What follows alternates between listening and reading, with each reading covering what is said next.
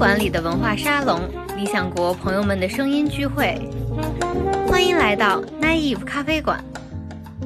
我们要对生活采用多一些的打破，多一些的嘲讽，多一些的挑衅、违抗，多一些这样的这种态度。我们对生活并不是不是厌恶就是热爱，或者不是拥抱就是背离，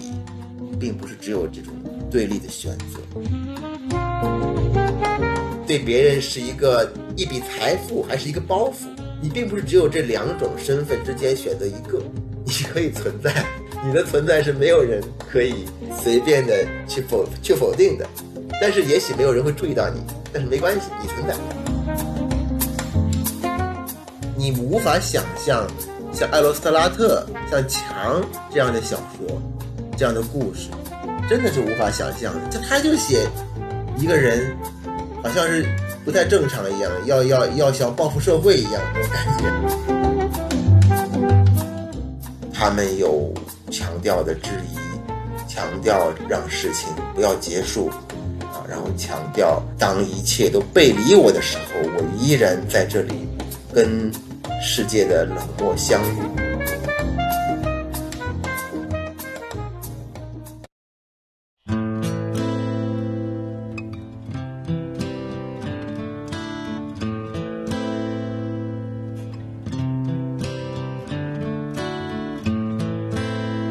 大家好，这里是南艺咖啡馆，我是好汉。那我们今天请到的嘉宾是这个作家、译者、自由撰稿人云野退。那云野退老师可以给大家打个招呼啊，各位当下好。那我们今天其实请到云野退老师，其实是想跟大家聊一个话题。那这个话题就是我们想聊一下加缪和萨特以及他们的存在主义，以及这个存在主义作为哲学和作为文学怎么样，怎么样去嗯影响我们的生活，或者说给我们生活一些指导或或者一些方向。那我们之所以选这个选题，其实。嗯，有一个我们其实没有料到的原因是萨特逝世四十周年。那，嗯，萨特是在四月十五号是他今年逝世四十周年的纪念日。就在那一天，其实也有很多媒体有发很多一些文章。那其实我们最开始跟音乐推老师想到说要录这个选题的时候，我们是在回应当下疫情给我们带来的一种心理状态吧。然后当时跟岳涛老师觉得这个这个议题是很合适的，那其实就是这个疫情让我们让这种个体的孤独和这种这种团结的丧失淋漓尽致的表现出来。虽然这个现代性带来的这个存在主义问题不是一个新问题，那但是这个疫情让这件事情变得更尖锐了。那我们今天就可以跟大家聊一聊。嗯，加缪和萨特聊一聊这个存在主义的事情。嗯，因为我知道音乐推老师翻译过一个译作叫《加缪和萨特》，所以您对他们俩应该很熟悉。然后呢，您在这个您的新书《这个勇敢的人许伤心》里有一篇是背叛幸福，其实也谈到了非常着重的谈到了加缪和萨特，以及我记得您有一句话叫做呃，说文学会用一种哲学去入侵自己。那比如存在主义，他说：“您您说在您最需要光的时候，存在主义文学给了你光，但常常用阴暗的方式。但是我就在这里想，就是因为陶老师可以跟大家讲一下，就是您理解的存在主义是什么？那存在主义它这样一种哲学又怎么样以一种文学的方式去诞生？那可以跟大家讲一下存在主义和存在主义文学意味着什么？这个呢，可能得从我的一些阅读经历开始说起，嗯。”像存在主义这样的一个题目，其实，呃，看上去呢，它的这种吸引力是通过人和作品来完成的。那么，这个、这个、这个，恰巧这个人和这个作品又都是那么的有个性啊，那么的有魅力，所以很难让像我这样的人不被他吸引啊。那么，呃，但这本书就是《局外人》了，对吧？大家都知道这个《局外人》这本书啊，我当时看的这个书很小。字也很小，啊，但是我很喜欢他的所传达的一些东西。这个东西我当时讲不明白，呃，必须得过了很多年之后，我重读过之后，我才可以大致的说出一点道道来。啊，这个《局外人》这本书呢，它很有趣，就是它具有那种一本好书的最主要的特质，就是它适合重读，然后呢，它适合让你。在重读里面去推翻之前的想法，去更新啊当初的一些见解，它迫使你这样做，不然的话，你就会觉得，呃，这个重读就是一种啊，仅仅是一种重温啊，那么这是不够的。存在主义它要求你一直去去用脑，它要求你一直去感受，这是个动态的过程。那么我们都知道《局外人》的他的这个故事的一个呃总整的整个来看的他的一种感觉是什么？就他就特别的荒诞，对吧？我们看到他从一上来他就说那几句话啊，妈妈今天死了，可能是昨天，反正这我不清楚。就这样的话，呃，不管你是一个什么样的个人经历的个人处境的人，看到这样的话都会有点。奇怪，都会有一点感到被震慑，啊，然后他的这种震慑范围是，是就是很大的。如果你是一个生活的很安定的一个很平静的这么走过来的人，你看到这个话，你会觉得这个人是不是神经有问题，脑子有问题？然后如果你是一个叛逆者，你是一个一直很不顺的人，你看到这个话，你感觉挺爽的。呃，就你不同的人，你都可以从这样的话里面感到一种震撼，然后你会继续往下看去。呃，那么这个是不是这样？就是这个这个故事，呃，反正就是我看完，我当时看完的时候呢，呃，我当时是跟我看的这本书的译者的一些的一些个看法，或者说是一些像当时的一些论者的看法是比较一致的，就是。会为这个莫尔索去辩解，会为他说，呃，会跟自己说说这个莫尔索他并不是一个不正常的人，他很正常，不但很正常，他而且还很有爱，因为他能够感受这种天地万物给他带来的这种刺激，他能够呃去对自己说啊，这个我我对我的人生是怎么怎么样的，充满了感激，就这样的话啊。只不过呢，这些的这些个表达方式，这些个感受，外人不理解。然后这些外人呢，还很，呃，就是还非常不巧的是那些检察官呢，啊，是法官啊，就这样的一些人。那么我当时的看法就是，哎，我非常喜欢这个主人公，我对他，我觉得他的这种被判死刑，这非常的不公平。啊，虽然我不是说他的。触犯刑法就应该逃脱呃死罪啊！但是站在文学的角度，我对这个书中展示的这个司法逻辑是很反感的啊，有很大的质疑。这是我一开始的想法，我就觉我就觉得我应该站在莫尔索这一边，去为他为他的那种感受，为他的思想去辩护，说他是个好人，然后。呃，后来就不一样了啊！后来当我读的比较多的之后，读的比较多的加缪和其他的一些人的文章之后呢，我觉得这个故事的哲学背景是更加重要的。这这个哲学背景并不是纯粹的说主人公好还是不好，有没有道理啊，而是说这个莫尔索这个人他为什么是这样的人？他的特点就在于，他是他的感受外界的这个方式跟别人不一样，他是一直在在以自己的全部的这个身心去回应他所捕捉到的现实的，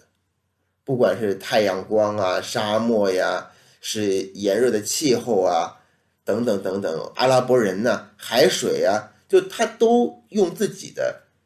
本身去回应他。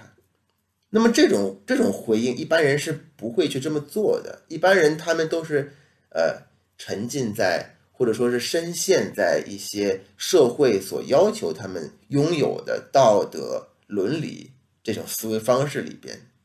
所以我们很难说莫尔索是一个有爱的人，我们很难说莫尔索是一个懂爱的人。呃，我们不能这样去为他辩解，他是超越这个之外的。这就是呃，加缪这个这个小说的这个它的哲学的意义在在这个地方，他给我们展示了一种不一样的人。那么这个人在当时，呃，用当时的这个话来说是荒谬的人。那么我更愿意称之为一个典型的存在主义者。存在主义者他就是一个感受的方法，你怎样使用你自己去感受外界，你怎样呃回应你所感受到的东西，以及你怎样去思考这些从外界而来的这些景象也好、气味也好、声音也好，然后。所有这些的综合也好，那么这是一个需要你不停的去打开头脑，去去打开你的感官，打开五感啊，去做的一件事情。所以它是一个哲学，它更是一个感受的方法。然后在我这边呢，那么它就是一种思考和写作的道德。呃，当我读了。呃，相关的这些作品较多之后呢，我就可以感受到一种，呃，围绕着思考与写作的一种氛围了。这个气氛是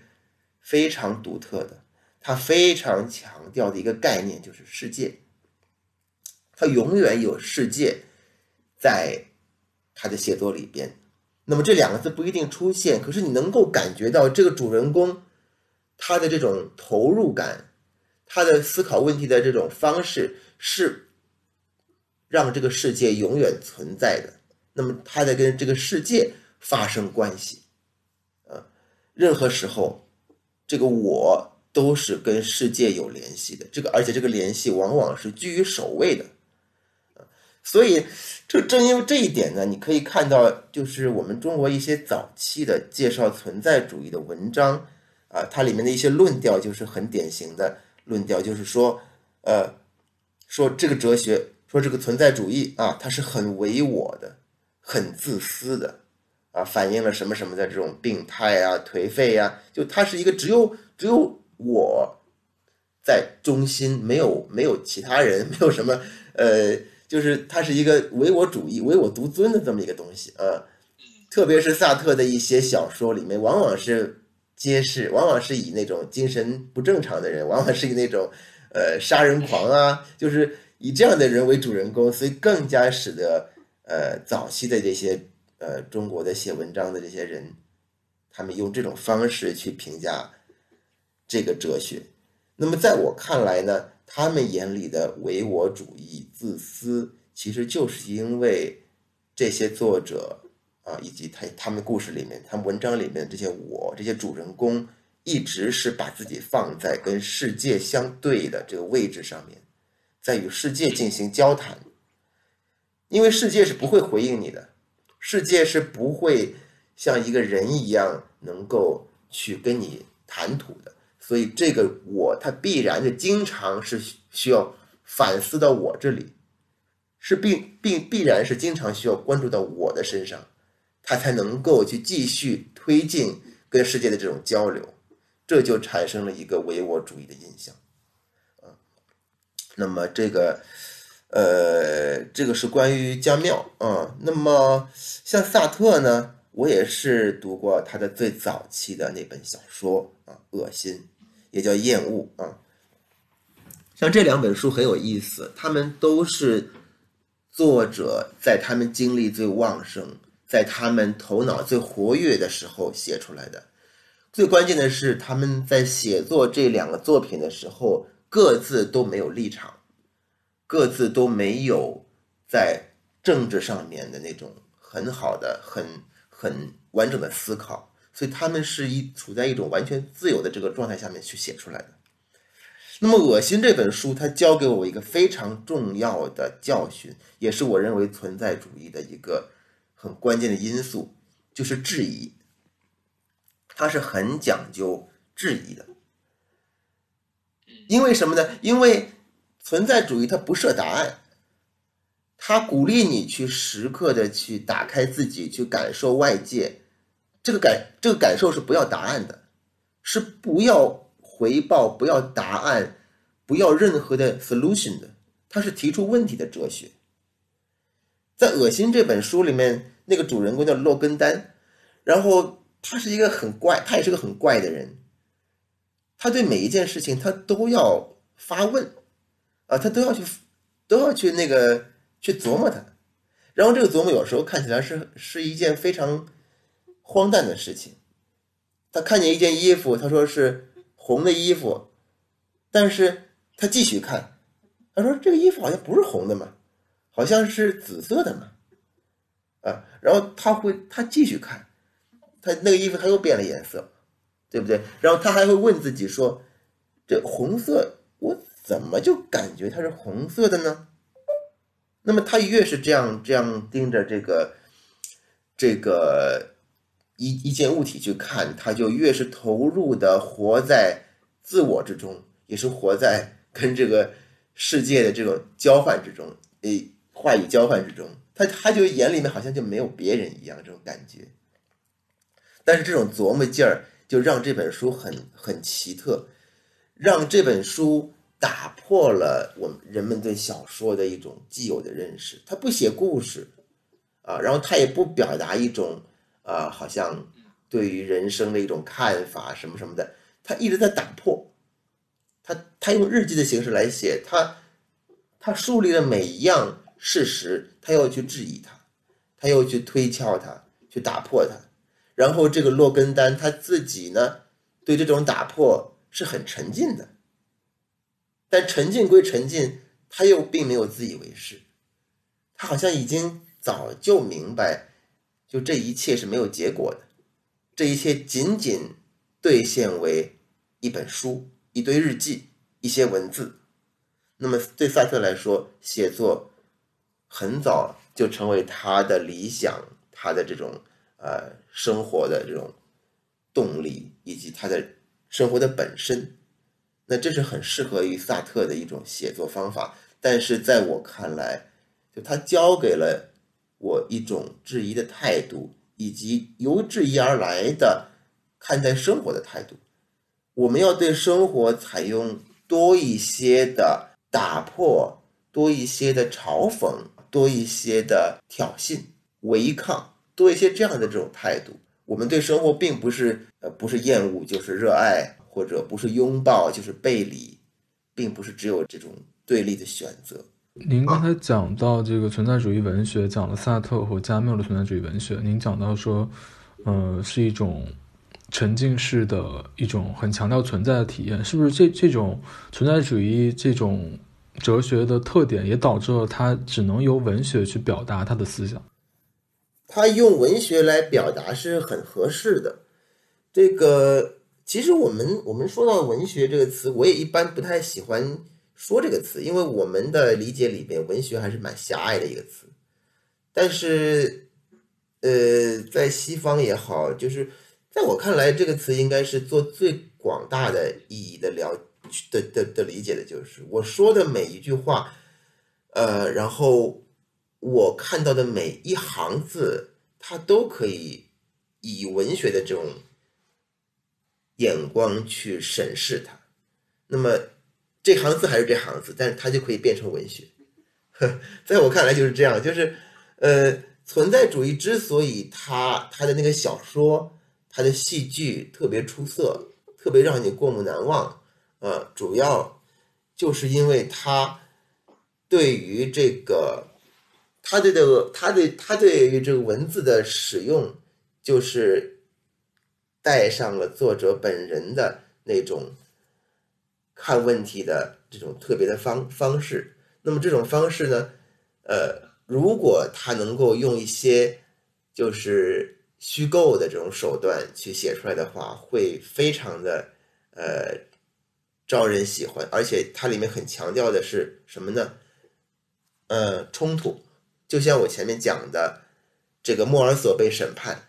对吧？这个审判这个东西，就是我们人类社会里边冲突最强烈的一个舞台之一。而且这个审判，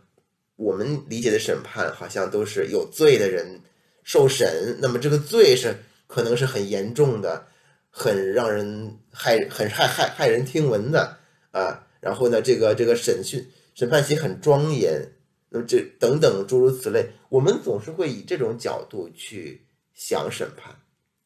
但是在你看，在在家庙的这个笔下，审判给你的印象是很多人面对一个人，就这样的一种力量对比。一个人站在被告席上面，一群人围着你，啊，他们在议论你，他们在评价你的行为，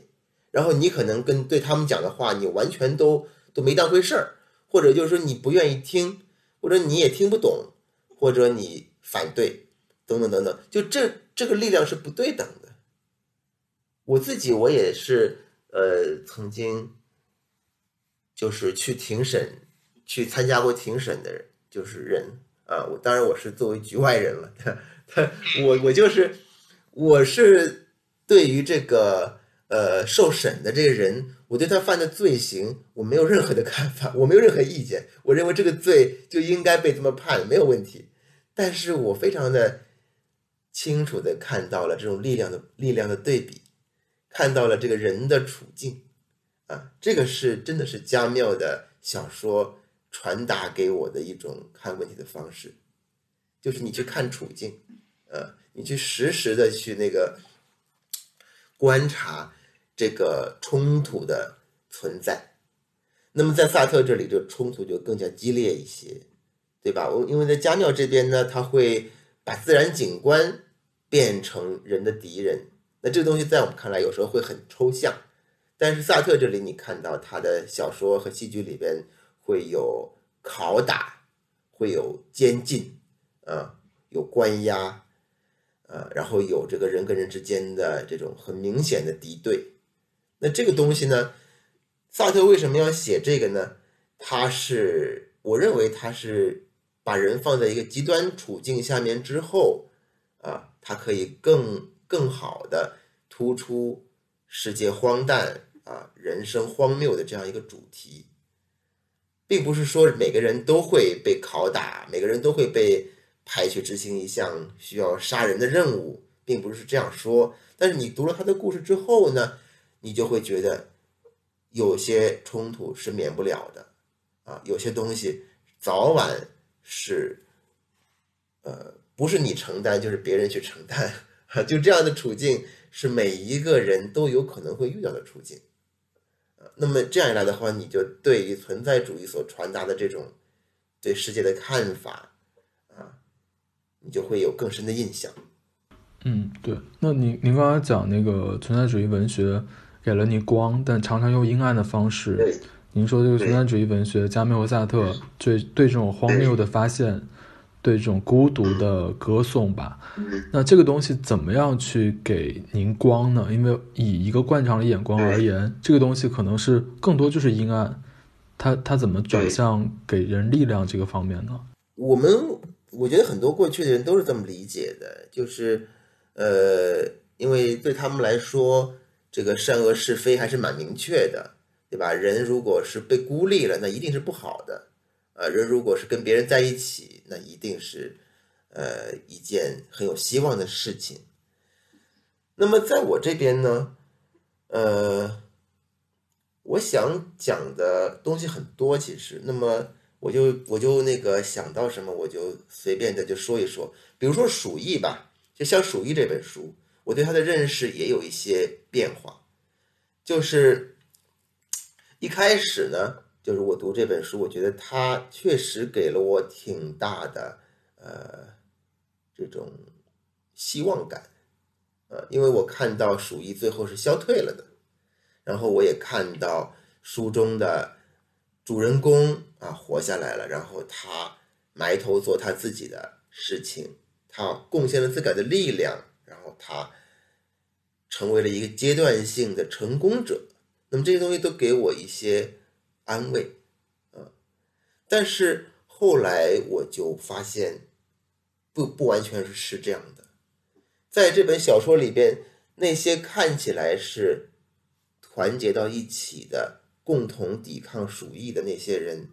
他们其实仍然是各归各的，他们其实仍然是孤独的人。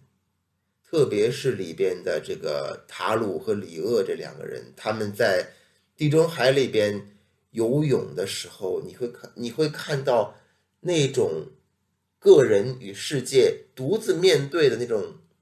感觉是什么样子的。他们在一起，但是他们仍然是各自的去感受世界的。那么，这个在我看来，就给我一个很大的呃一种点醒，就是你无论在什么时候，你都是个人，个人在面对世界，你不可能真正的跟另外一个人、跟很多人合为一体。那这个会导致一种绝望吗？对，是呀。但是他跟你确认这一点了，他跟你确认这一点了，你反而会觉得轻松很多。那么在萨特这里呢，他的这种，他并没有这么说，但是我的我的理解就是，他真的是把一个人的这种思考、一个人的感受变成了一种现实、一种事实。这个事实是就像你出生这个事实一样，是你逃不掉的。你只能去安心的待在其中，然后他把这个状态啊描写的很很宽广，很深入，他可以一直写下去，就这个人可以一直搁置在这个中间。那么我们一般人呢，一般一般人来说，就是要么是呃喜欢，要么是不喜欢，对吧？要么是认可。要么是不认可，要么是，要么否。但是萨特他，他用他的文字告诉你说，你可以在这两者之间找到一个地方待着。这个地方不需要你做判断，他只需要你跟自己对话，你自言自语也可以啊，你你对着墙讲话也可以，你一个人在那儿嗫嚅也可以。但是你要经常的去思考自己刚刚想过的话。刚刚说过的话，他就给你一个这样的一个一个位置在这里，他告诉你说这个就是存在，呃，你你并不是只有呃这个，比如说你是个好人或者是个坏人啊，或者你对别人是一个一笔财富还是一个包袱，你并不是只有这两种身份之间选择一个，你可以存在，你的存在是没有人可以随便的去否去否定的。但是也许没有人会注意到你，但是没关系，你存在。就这个东西，你一旦想明白这一点之后呢，你会感到好像就那么回事儿啊，并不是很费解。但是当你没明白的时候呢，就你会觉得各种力量在左右你，你不自由，你有很多的义务啊，你有很多的这个需要考虑的事情，然后这些事情都需要你去解决。需要你给答案，呃，你需要走出来一个困境，然后又要提防着不要走入另外一个困境。就你有各种各样的顾虑，都是因为你不知道这个这这个这个里面有那么一块空间可以让你待着而造成的。但是这种东西真的很抽象，也许也许是需要多读一些那些小说，呃，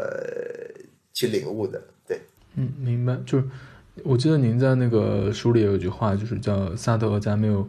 最有名的两句话，你把它统一到一起，你说他人即地狱，所以独自推石头的西西弗斯是幸福的。那其实他们之间有这种统一关系，就像你刚刚讲的，但是他们之间的对立其实也蛮明显的，因为他们最后走向分立，呃，走向这个分裂，也是因为他们他们的哲学思想上出现了一些分歧，而是很重大的。呃，我有一些看法，我觉得。是不太有看有人说过的，就是很多人会会跟我说他们喜欢加缪不喜欢萨特啊，呃，当然了，很多时候是因为呃外在的一些原因啊，天然的对吧？这两个人之间哪个人更加可爱一些，哪个人更加的讨人喜欢一些，这这这是明摆着的事儿，但是。就是因为我翻译过那本传记，然后我还经常的去去那个看他们跟他们有关的一些一些一些一些作品，呃，看他们自己的作品，然后我就我就一直觉得，就他们两个人的这种对立、这种分裂、这种叛逆，这个层次太高了。如果我能够有这样的一个朋友跟我决裂，我会很自豪的。对，我觉得这是一件非常幸福的事情，对我来说。那个在《现代》杂志上面的那本那那那封决裂信，没有没有一个人能看得完。我想，两万字长的这个决裂信，啊，萨特写给加缪这么一封长信，告诉他说我要跟你决裂了。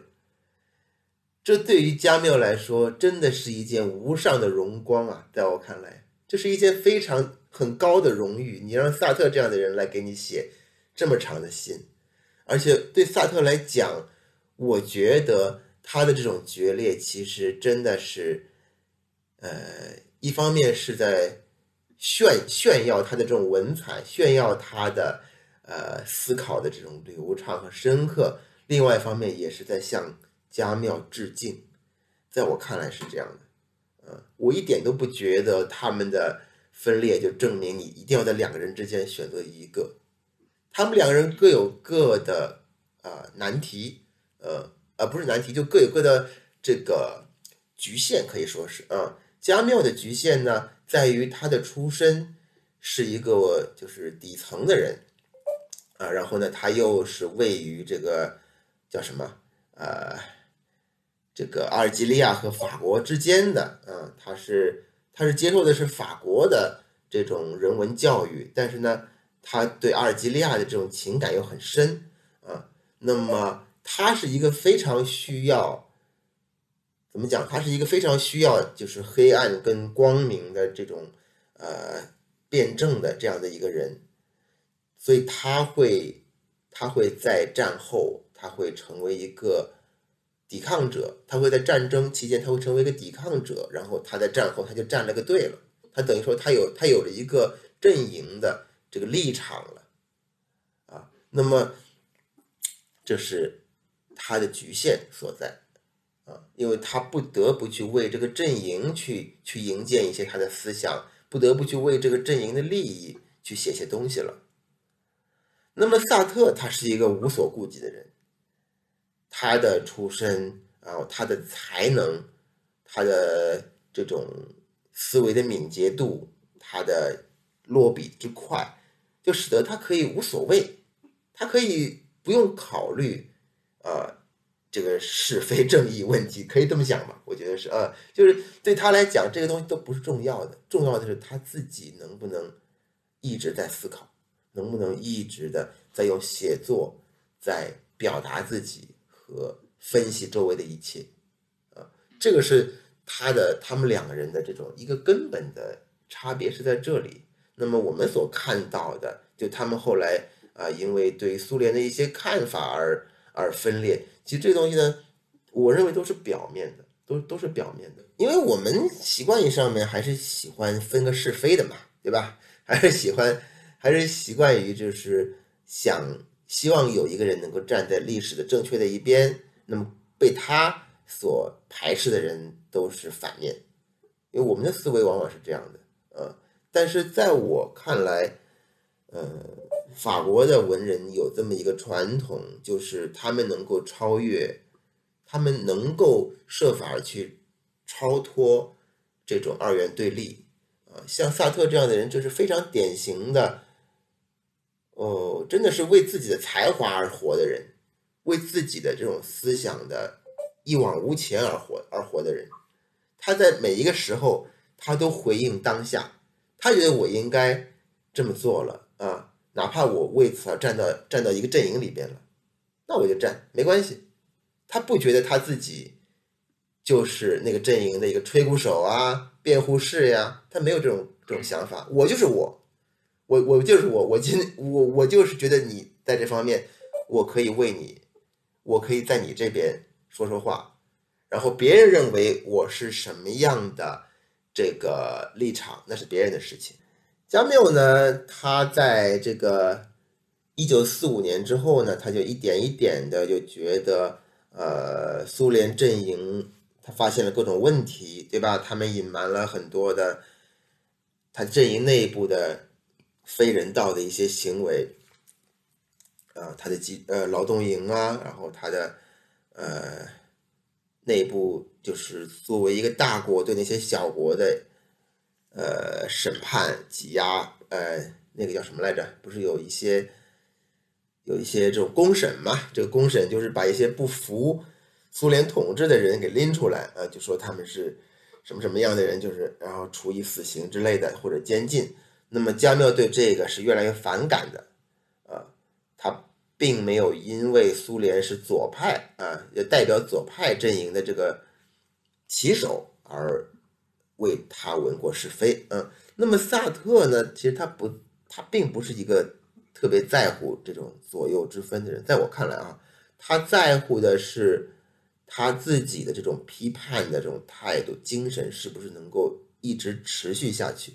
他对这个，他是一个出生在就资产阶级家庭的人，但是他对资产阶级有一种恨意，有一种很强的敌对。他会因为这种敌对呢，而去就是站到苏联一边，好像看上去是在为苏联说话一样啊。不过呢，这种敌对在我看来是一种非常呃真实的。个人的性情的这种流露，他在我记得就是他和波伏娃在这个法国光复之后啊，他们访问美国，然后再回来，就他们的各种话里面都非常的谨慎的啊，不会去流露对美国解放法国这样的一个事实的肯定，对他们都会。总是会看到以美国为代表的这种消费主义的浅薄，看到这种这种东西的，如果以他来来来来这个引导欧洲的话，那么会造成欧洲的呃这种堕落啊啊文化的这种被摧残的等等等等，就他们一直是用这种态度去写美国的，因为他们的问题意识就跟他们讲。啊，我们这样的人是应该对什么样的，是应该把什么样的东西视为大敌的，这是他们的选择，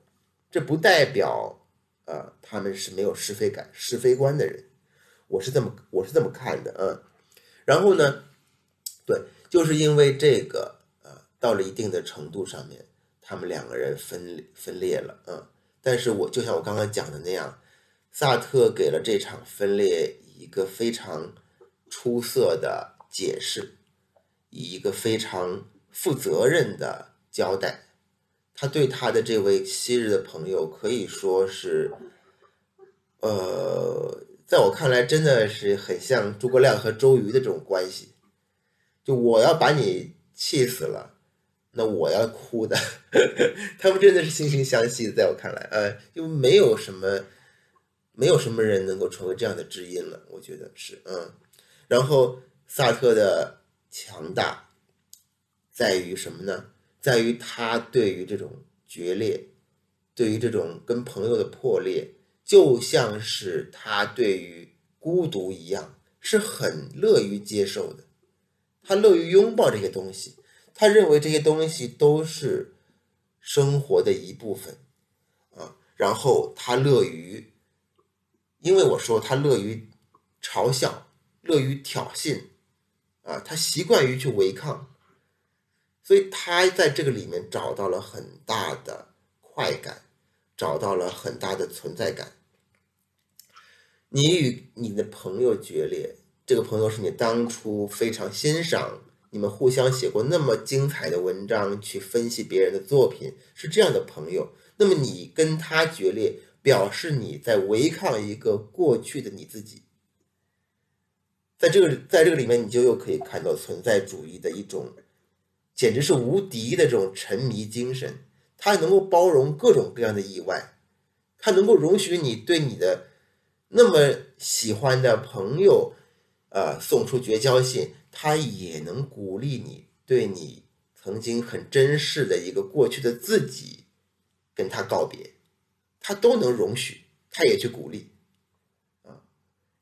但是这种意外、这种决裂、这种违抗，呃，并不是像我们日常做的那样啊，我跟这个人散了，我无所谓，我把他忘了，不是那么轻松的事情。它是需要你一直去思考，它是需要你一直去体会这个决裂对你的意义的。呃，我在萨特的很多的作品里面都看到了，呃，就是。他在跟过去的自己对话，他在跟过去的朋友对话，他在让那些呃，可能是眼前已经没有往来的人来影响他的写作，这个东西都是他的写作里边的一种可以说是道德性的内容。呃，我们其实还是可以回到这个萨特和加缪的两句名言啊，就是萨特的一句话是“他人即地狱”，那加缪有一句话叫“这个西西弗斯是幸福的”，这两句话其实被引用的非常多，但也被。呃，不准确的或者错误的引用很多。那这两句话究竟什么意思？就是这这两句话又反映了他们，既然是他们的名言，又反映了他们哲学或者他们的存在主义文学的什么样的关键的特点？其实我觉得这两句话，他们很难说是经常的被误用。我一般不觉得，如果啊，如果我从一大群人里面，我愤怒的抽身而出，然后我甩下一句说“他人就是地狱”。我不觉得这样的用法有什么问题，的确是这样，就是我们日常跟这句话相遇的几率太多了，是不是啊？我我我觉得我们稍微思考一下，稍微反省一下，都会觉得这个这个东西真是一个事实，它是一个不争的事实。萨特还有一句话叫“人是一堆无用的激情”，对吧？都是他在那个那么厚的一本哲学书里面所精炼出来的这种至理名言，呃。这个话也可以有很很肤浅的用使用，但是存在主义的好处就是在于你可以去肤浅的去使用他们的言语，他们也允许你这么做，因为这是进入到他们进入这扇门，呃，所最好的途径，也是他们吸引普通人的一个很大的地方，很重要的地方，就你可以经常的。呃，去觉得，呃啊，我是西西弗斯，所以我独自推石头，我的石头上山之后还会掉下来，那么我再去推它，那么我们日常这种循环也是很常见的，是不是啊？这个打扫完的房间一晚上之后，一一一天之后你又全乱套了，你又得打扫一遍，你无休无止，这个东西会让你绝望，但怎样可以不让你虚无呢？怎样可以不让你因为这个就彻底瘫痪，就成了一个没有任何的生活热情的人？这真的是很需要存在主义的指导的，这真的很需要他们两个的这种简练的语言，呃，去给我们打打气的。对他们两个的这种这种一个共同之处，就在于他们总是非常。坦然的去把那些可能日常不可接受的事情接受下来，然后用他们自己的语言啊，或者是恶狠狠的，或者是充满诗意的去把它给重说一遍。那么这种呃，就这种这种这种东西，它是它是一直能够让你觉得我还有希望。我的希望就在于我承认我绝望。这个悖论是非常重要的，就好像加缪那句经常被人引用的话一样，就是凡是墙都是门，对吧？这当然不是不是让你直接去撞撞墙去了，他的意思就是说，他他的意思就是就是让你要用一种更加镇定的，呃，更加成熟的、更加世故甚至更加世故的这种态度去看待你面前的障碍。呃，然后呢，还是我前面讲的那样，就是将它看作是你跟世界的关系，而不是你跟某个个人啊，你跟某个上级，你跟你的呃家里人之间的这种这种关系。你如果那么想的话，那么你就你就怎么想呢？你就你就你就只能去思考那么一点点东西，呃，这种关系学呀。啊这个办公室政治呀，诸如此类的，对他们可能会一时有用，但是却不能给你长久的立身的精神支柱。嗯，那么我把这两句话放在一起，我觉得是很有意思的，因为我一直把他们两个人看成是最好的战友，是最好的伙伴，也是呃，就是可以说是。百年难遇的这样的一种思想上面的契合者。那其实刚才您您讲了很多，就是存在主义，不管是加缪也好，萨特也好，他对这种孤独和对这种荒诞的确认，呃，都是在确认这件事情，而是一个嗯没有什么疑虑的一种非常肯定的确认。但这种确认，他们中间又有一些不同，对不对？就是加缪认为西西弗斯是幸福的，但是萨特却是用一种他人即地狱、一种一种拒绝的姿态，一种。可以说或者反抗或者消极的姿态去去确认这件事情，那这个东西是，嗯，他们俩怎么样会有他们俩这样的区别是具体是怎么样的呢？生长的环境不一样，生长的环境是完全不同的。你在那个呃加缪的很多散文，我我以前读我都很激动，这个这个这个激动呢，呃，也是一点一点的在在深化的。最初的，我觉得这个激动是因为他表达了一个人以他自己的名义对他的环境的热爱，他自己以自己的名义以自个儿的阐释方法，然后以自己的这种没有任何回应的啊这种拥抱姿态，这个东西是很可贵，也是很动人的。那么后来慢慢的，我就发现，就是。他的这种热爱的感这种表达，跟我们一般的理解是完全不一样的。他的这个热爱感，呃，我最初可能会把它解释为是对地中海美景的呃这种反应，对吧？这个景色很美，蓝天大海，然后海边上还有一些呃当年罗马人留下来的一些建筑、一些残迹废墟啊。还有那么多的富有经历的那些当地人，他们在游泳，他们在踢球，他们在摔跤，他们在闲聊，啊，就是这种很天然而生的这种爱。但是后来我发现，不是这样的，不是这样的。加缪他反复强调的一点就是说，这个世界天地那么美，但是它那么冷漠。这一点是他的发现，可以说是是他的，呃，思想的一个精髓。这种冷漠不是说我是啊文人那个为赋新词强说愁啊，我无病呻吟啊，不是这样的。他的体会是很深的，就是当我要表达我对环境的这种热爱的时候，我无从表达，环境不回应我的。我我远远的我看到了那么大的一片海面，我可以下去游泳，但是水还是水啊。海还是海，它天空不会因为我的拥抱它啊，然后它能够给我一个给我一个回报，它没有回应的，你只能从中突然之间掠过一只一只什么鸟叫了一声，然后你觉得啊，这这是不是呃上帝在通过这个方式来回应我呀？或者一阵风吹过去了，这个松呃松涛响了，呃，然后就是你觉得哎，大概这个里面会有神灵。在回应我了吧，什么什么的，你只能这么去想。但是加缪不会做这样的联想，他只会确认这一点，就是就是这个这个美是冷漠的美啊。他曾经说过，就是在呃什么什么跟地中海，我们有一场婚礼呀，说这是我们的婚床啊之类的这种话，当年这种感动跟现在的感动是不同的。现在的我我。听听出来的这种，它的味道就是一个很一个就是相当贫寒的人，然后在一个独自行走的、独自感知的状态下边，他在努力的在焕发作为人的激情。我听到的是这个东西，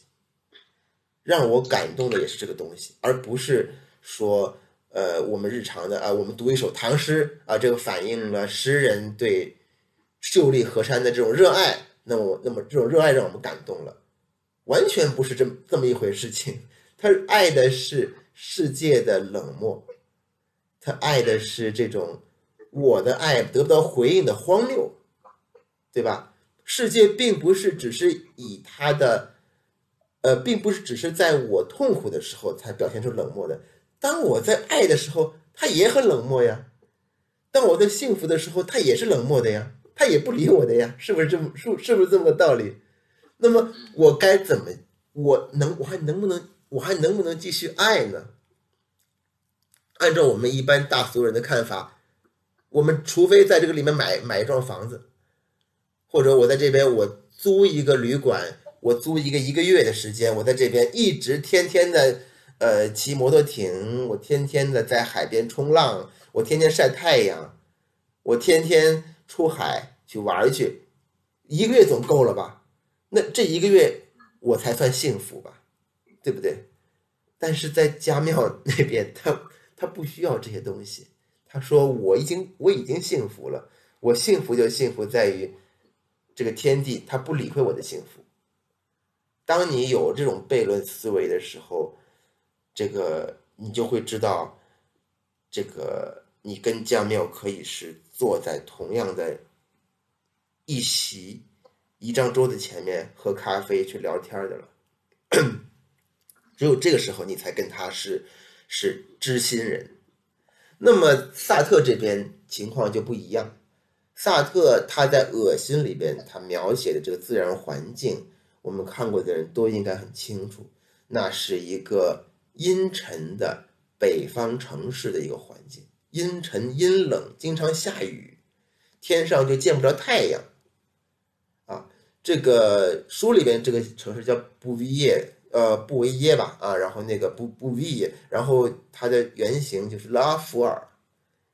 直至现在，法国的勒阿弗尔仍然是气候最差、最恶劣的一个城市之一，就法国城市之一。就是，呃，在闹疫情之前，可能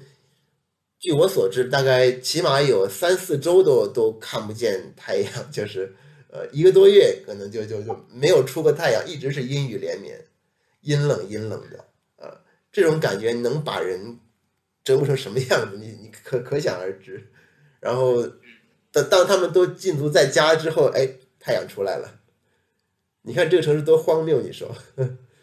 说在这种地方待着有有多荒谬，多荒诞的事情。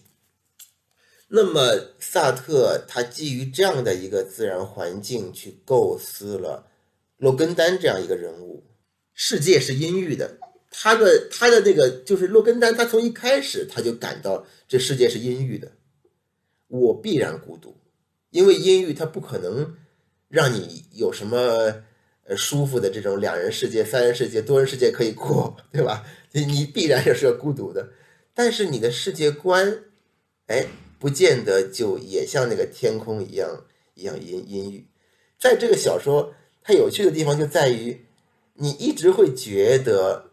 这个洛根丹是在说一些“哎呀，怎么这么怪的话呀”，一直在做一些很无用的思考嘛。你这想着干嘛呢？对吧？怎么那么多废话呢？怎么这有什么可想的呢？就当你这么一页一页往下读，读到后来，你就会觉得，哎，这个人挺有味道的嘛。哎，这个人。他他的这种活在他的这种质疑，他的这种观察和思考里边，真的是很津津有味的。他是很他其实蛮积极的这个人，可以可以说是啊。然后呢，还有一件他这个小说里面还有一个洛根丹在做的事情是什么呢？他泡图书馆，他去要给一个呃。昔日的给一个大革命时期的一个侯爵，他要写一本传记，他要查资料去写一本传记。那么我们一般我们说写传记，当然是要让这本书要有头有尾，对不对？要有一个他出生啊，到他的成长、教育，然后他的这个呃事业成功失败都可以。那么最后还要有一个结局。那么传记都是这么写的，可是洛根丹他却不是这样的。他越是翻资料，他越是觉得，哎，这个人，我是把握不住他的，就像颜色，就像质地一样，是把握不了的。他有时候是这样，有时候是那样。他的很多的那个留下来的文字是带有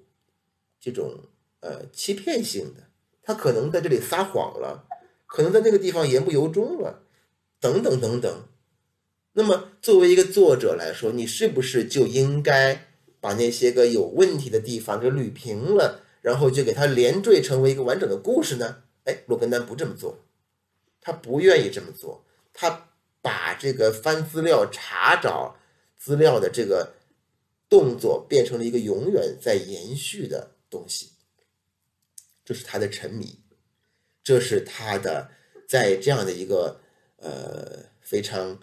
不见天日的一个一个一个城市里边所做的事情。他让时间无限的去延伸，他不让这件事情终结。那你在这个里面，你都可以看到一种激情。那这个激情呢，跟我们日常所所理解的激情是完全不同的，对吧？他都是他是认可各种各样的不利因素的，他认可我的我是一个人活着啊，我是身边是没有一个长久的伴侣的，然后他认可了这个。我跟女人的关系是逢场作戏的，他认可了我的这个论文是完不成的，啊，然后我也是没有办法得到呃世俗意义上的这种成功的名誉都没有的，钱都没有的，他认可所有这些，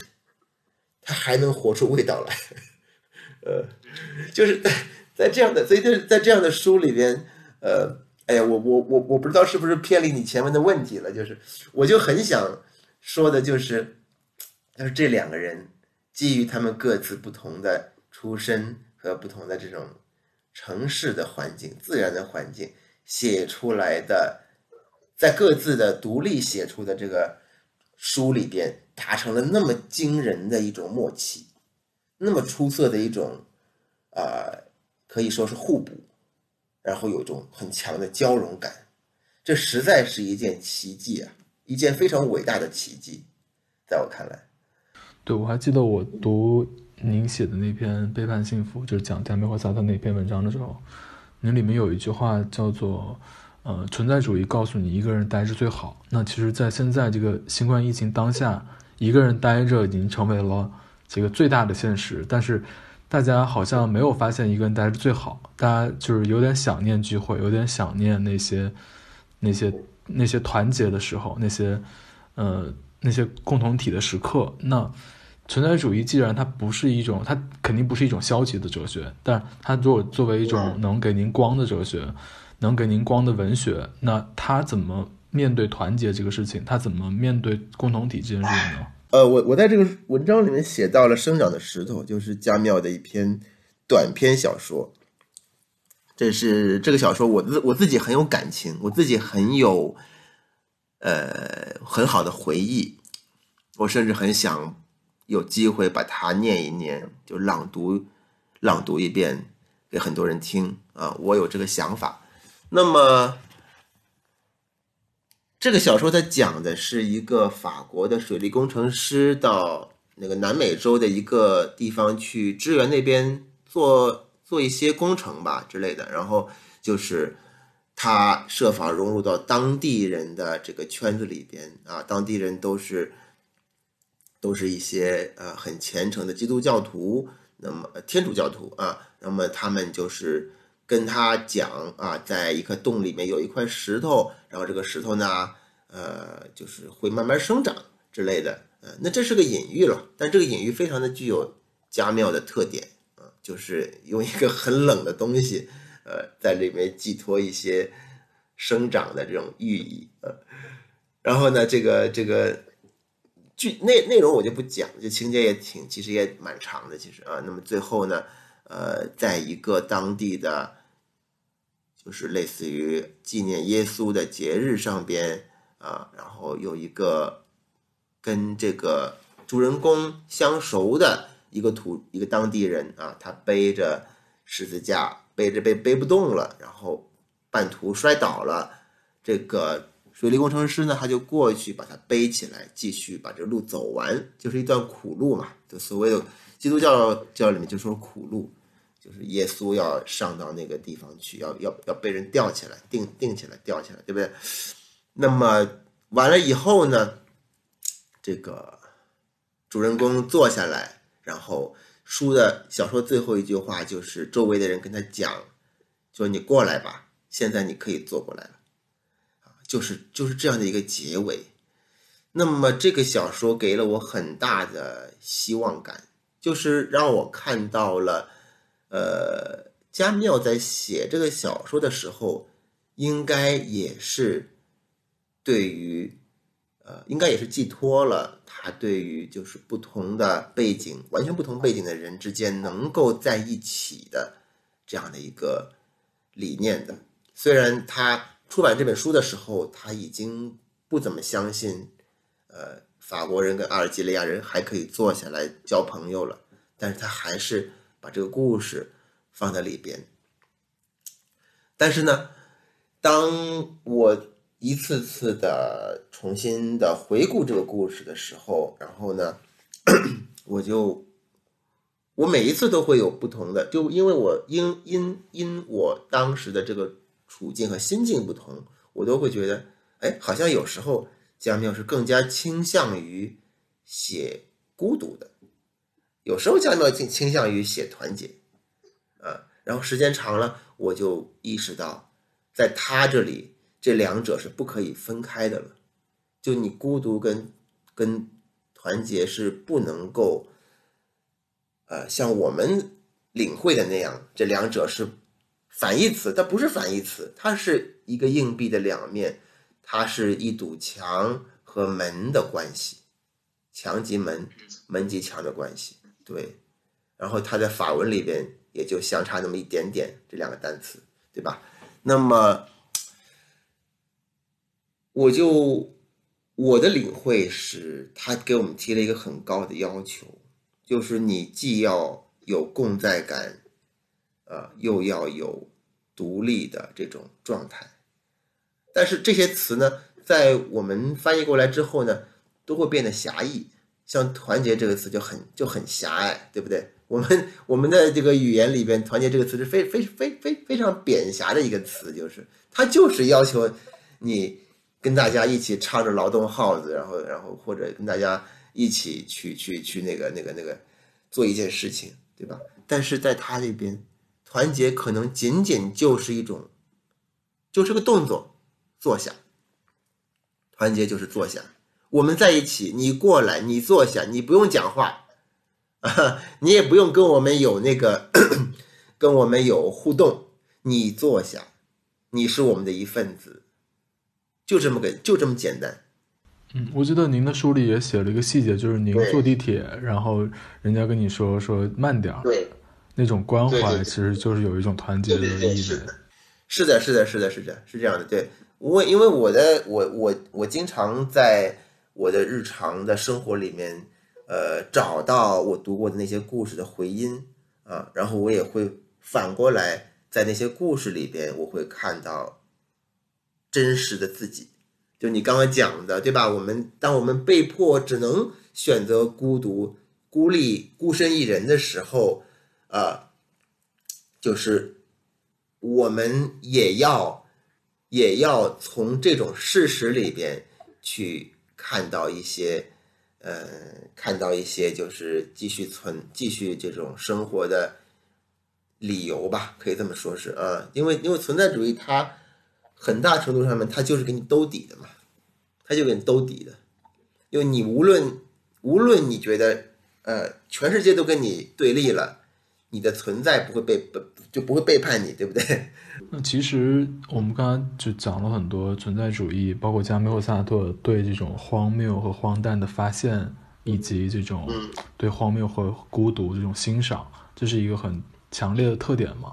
那其实加缪，我觉得他有句话，他说对荒荒谬的发现绝对不是一个终结，而是一个开端。其实存在主义哲学还指向一个怎么样行动的问题。那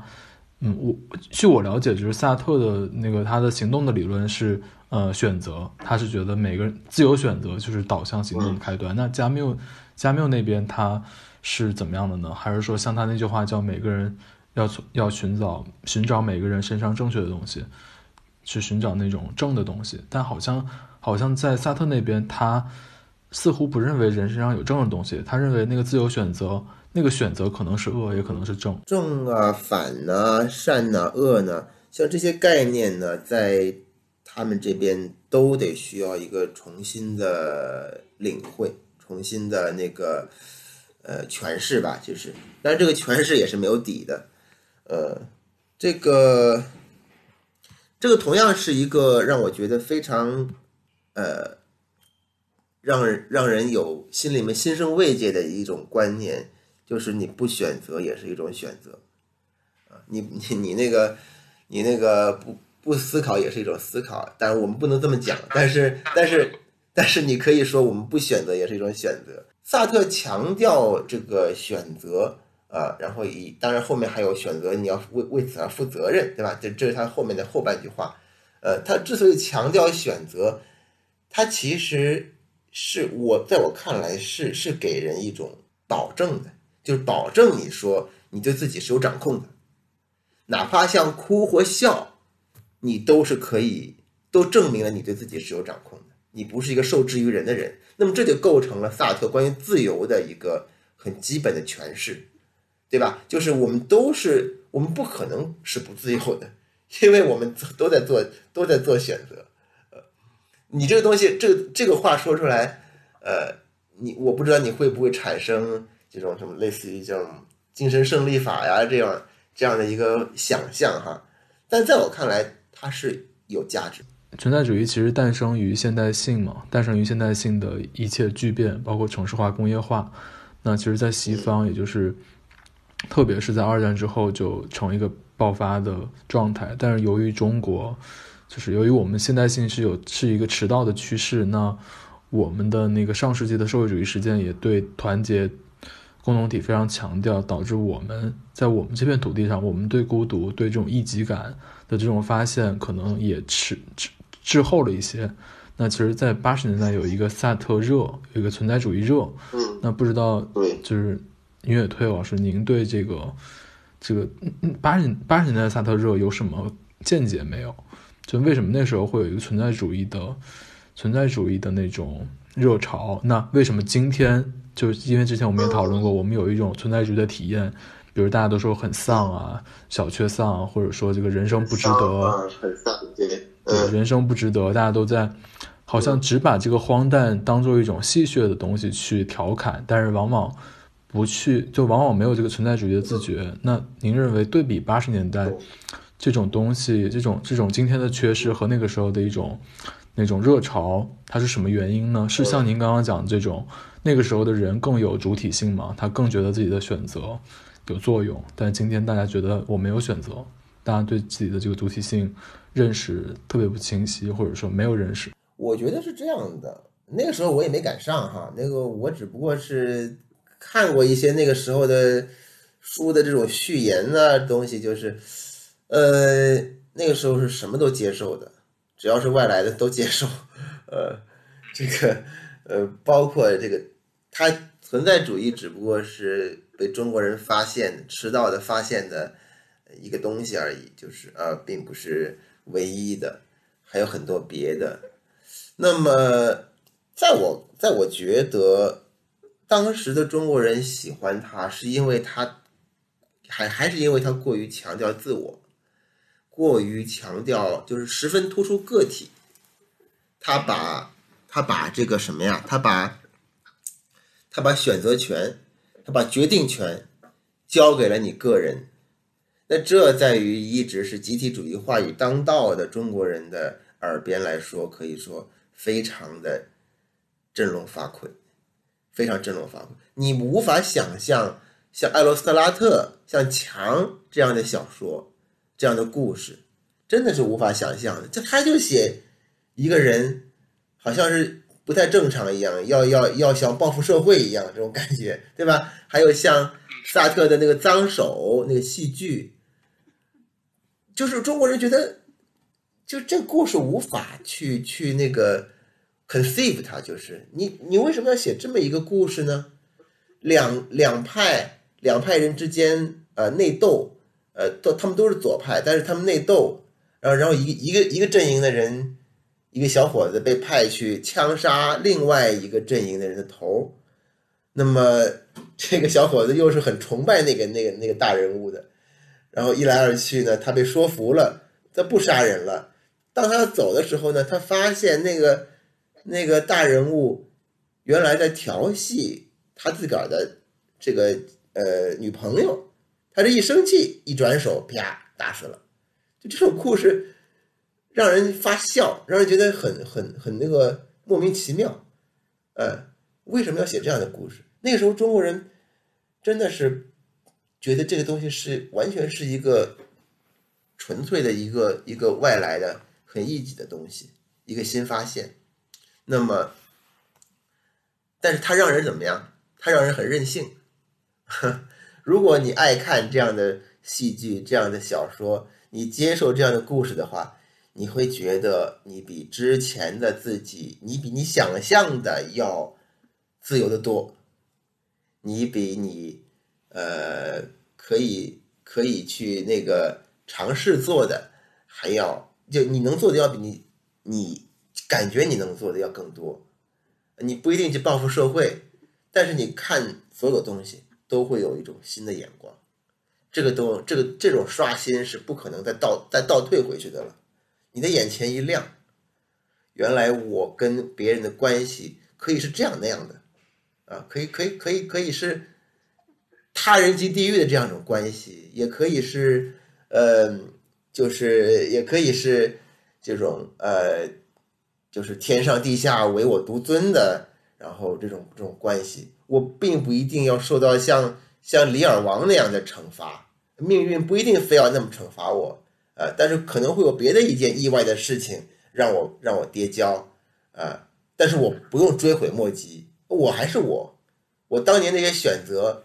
像卡利古拉里边那个那个主人公一样，那个选择就是我的选择，呃，不没有那么多的人用用那些。习惯上的那种司法的或者舆论常用的那种概念来套我，什么反社会分子啊，什么精神病人呐，什么不正常的这种，呃，这种心里有病的人呐，之类等等等等，没，我可以超越这些符号，别人这么说我，但是我不用这么说自己了，这种自由是太，太让人振奋的自由。那么连带而来的是对尼采的发现，啊，是对于这个像安部公房，我这书里面写到安部公房这样的小说家的这种发现，我可以把关注点投射到我自己身上，我可以不用再想着那些，呃，家国的大义呀，那些那些东西，那些一定要跟别人在一起，一定要投入到某种洪流里边，我才可以兑现我的个人价值。我可以跟这样的观念可以告别了，啊，当然那个时候的人可能还没有什么个人成功啦这种这种很明确的、很明晰的概念，可能他们的他们对于实现四化的这种口号的呼应还是很踊跃的，对不对？他们对于这个建设法治国家的像这种东西还是有着很强的感觉的，但是他们处在转折点上。他们处在一个可塑性很强的时期，在这个时候，很多人被存在主义所点燃，然后他们可能有各各自的误读，但是不管怎么样，他们是被点燃了。这种点燃，我觉得要比让尼采、让齐克果来点燃他们要更加的具有实用性，要更加有效果一些。我自己的感受就是这样，嗯，就是。通过加缪和萨特或者海德格尔来引燃自己身上的呃一些激情，要比比他们更早的那那几波人要更好，呵呵要要要要要更合适。那么一直在当下，我一直觉得很多东西可以过时，但存在主义不会过时。存在主义有一个特点是什么？这个。是很值很可值得一说的，存在主义作家他们没有门徒，没有弟子，没有那些真正的 follower，没有那些纯粹的 follower，没有，但他们把这个种子撒到了无数的地方，他们有很多的回应者，这些回应者用自己的小说，用自己的呃阅读人生的方式在回应他们。这种方式里面都掺杂了存在主义的影子，他们有强调的质疑，强调让事情不要结束，啊，然后强调当一切都背离我的时候，我依然在这里跟世界的冷漠相遇。就他们用这样的一种语言，用这样的一种心境去描述他们自己的故事。我书中的安部公房就是这么一个非常出色的日本作家。当《沙女》里边这个主人公，当他掉到沙坑里边去，他反复的想离开沙坑而出不去的时候，他就真的会像一个存在主义者一样，他会在他的日日复一日的这种挖沙子的这种活动里边找到存在感，找到乐趣，找到了活下去的这种意义。这个东西看起来是很荒诞的事情，我们完全可以说这个作家是在讽刺，是在批判，他是在给我们展示了一个人人与人之间互相没有交流、各归各的这么一个社会的可悲的、呃可可笑的这么一个面貌。但是，如果你能够体会这个主人公的内心的话，你感觉你会为他很，你会为他高兴的。你会觉得你会觉得他是幸福的，就是这个道理啊。所以这样的就是阅读的角度和方法。当你觉得这个人啊很可笑、很可悲的时候，你会突然产生一种“他就是我呀”这样一种认识。原来他的孤独跟我并不遥远，他的幸福也不是我所不能理解和不能企及的。就这种感受都是存在主义带来的。呃，所以就是说，呃，我一直说这是一种永远的、永远存在的思想资源。然后，当你发现它在你身边或者在你的体内、啊脑海中出现的时候，是应该庆贺一下这个时刻的。就好像当初的这个萨特啊。当当他得知了，如果他懂现象学，就可以从一杯鸡尾酒里面弹出哲学时候的那种欣喜若狂，这种这这种这种欣喜若狂，也是也是为我们所通过。